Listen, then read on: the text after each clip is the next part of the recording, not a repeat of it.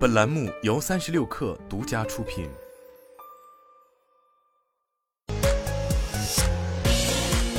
网罗新商业领域全天最热消息，欢迎收听快讯不联播，我是金盛。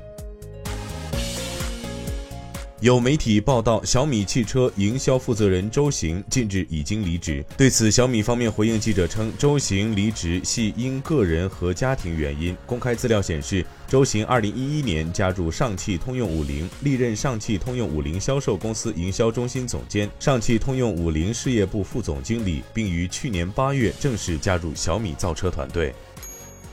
一位业内人士表示，三星电子目前正在与京东方非正式讨论关于折叠屏手机的合作。这一合作被解释为在外部不确定的竞争中选择了价格竞争力。最新报道称，目前两家公司正在秘密讨论工艺方法、面板厚度以及成品验证的时间。考虑到目前正处于开发能力验证阶段，短期内三星不会增加京东方面板的比例，但期间趋势发生变化是有意义的。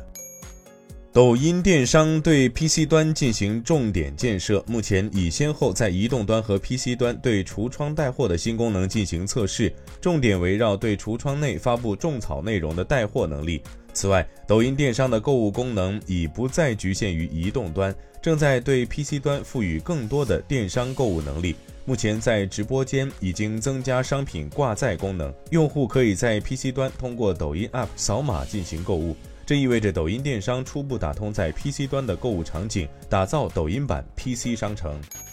高通周二表示，其将推出一项付费云软件服务，以帮助使用其芯片的公司在供应链中监控商品。这项新服务被称为 Qualcomm Aware。基于与高通芯片合作的这些芯片被用于集装箱、托盘、包裹和供应链的其他部分追踪设备，以帮助企业跟踪他们的货物和材料位置。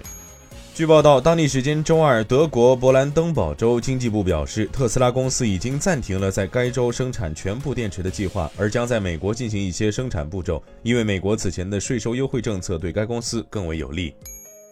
星巴克周二表示，将于周三在意大利的大约二十四家门店推出加入橄榄油的 Oleato 咖啡系列，并计划今年春天推广到南加州。然后在今年晚些时候扩大到英国、日本和中东地区的市场。星巴克临时 CEO 霍华德·舒尔茨在周二的一次采访中表示，这一新产品的推出可能会颠覆整个咖啡行业。舒尔茨表示，这是我们公司历史上的一个变革性时刻，我们创造了一个新的品类，一个新的平台。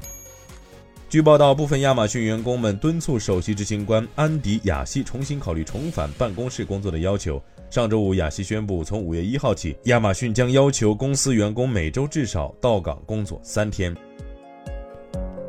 以上就是今天的全部内容，咱们明天见。